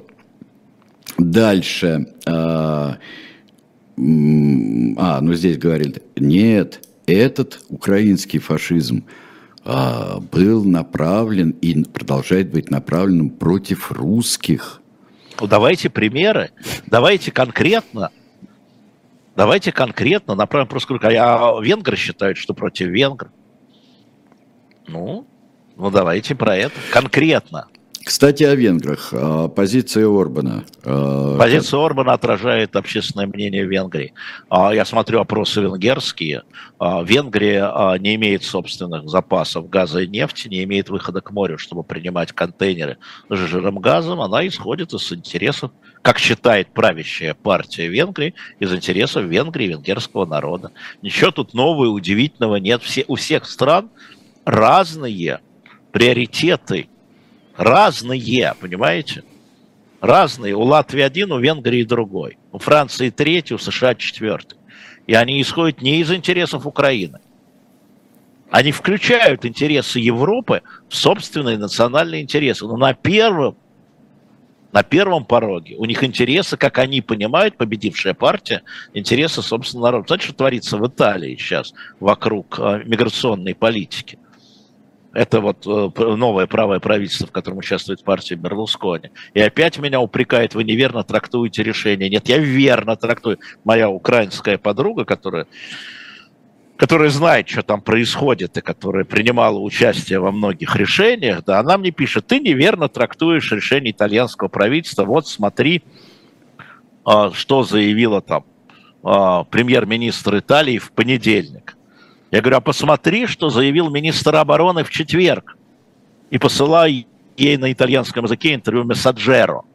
И посылаю ей это. Где он как раз говорил, там мы выполним все по оружию, по пятому пакету, мы выполним все обязательства, все обязательства предыдущего правительства и парламента, который проголосовал до 31 декабря. А дальше, а это новый парламент – и новое правительство. А дальше гуманитарно мы будем помогать, а по оружию мы пока шестой пакет даже не обсуждаем. Все обсуждают, они не обсуждают. Я говорю, посмотри, где я не прав. Где я не прав? Это министр обороны в интервью Эль Массаджера, возьмите четверг. Это другое правительство и другая политика. У него другой избиратель. А там посмотрим. Еще. Но надо смотреть, наблюдение. Но он да. говорит, но если НАТО примет коллективное решение, мы это коллективное решение исполним. Это тоже правда. Ну а кто заблокировал помощь в 18 миллиардов на следующий год? Венгрия. Заблокировала, потому что, что бы там ни говорили, все решает ЕС, Германия и Франция. Нет, это консенсус. А у стран интересы расползаются, и это тоже надо учитывать. Возможно ли реформа а, ЕС и принятие решений реформы? Они для этого единогласно должны проголосовать, так же, как с Советом Безопасности. Ну да, а, реформа Совета Безопасности. Да, а, ген, а кто у нас выше, не Гена Сабле все-таки в? Это реформа Совета все там изменение Ерунда. устава как-то возможно ООН? Э, согласие Совета Безопасности. Единогласных э, членов Совета Безопасности. Ну, в смысле, что никто не вето не, не наложит. Ну да, в общем-то, конечно, победившие страны, э, организуя ООН, в общем-то, такую большую-большую ловушку приготовили для но, ну, любых изменений, да. Да, но любые изменения, если можно двумя третями, это тоже большая ловушка. Ну, там сначала Россия, а потом Китаю не понравится, что это будет за ООН тогда. Я не знаю, но на, на мой взгляд, вообще давно нужна какая-то другая организация вообще. Я не специалист. Для чего? Организация для чего? Если ты не участвуешь в этой организации, ну и хрен с тобой, ну и пусть принимайте решение. Вон сколько резолюций по Израилю приняли, даже Израиль член а, ООН посылает нафиг. И что? А может, тогда никакая организация международная не нужна? Ой, Сереж, для меня это очень сложно. Это вот точно не про меня. Ну ладно. А, я очень хочу думать о сложных вещах, но а, получается несколько более простых и очевидных. А, к сожалению, такова жизнь у нас. Вот что сейчас о несколько более очевидных вещах. Я хочу проанонсировать, что у нас будет дальше. У нас очень важная важная вещь у нас сейчас будет в казино в 14 часов. Мы вспомним об очень дорогом Леониде Ильиче. Вот Почему очень дорогим? Это экономическая политика в позднем Советском Союзе, в позднем застое. Вот почему все это очень дорого. Кстати говоря, ты ведь очень хорошо помнишь смерть Леонида Ильича, вот это десятое. Ну да, конечно.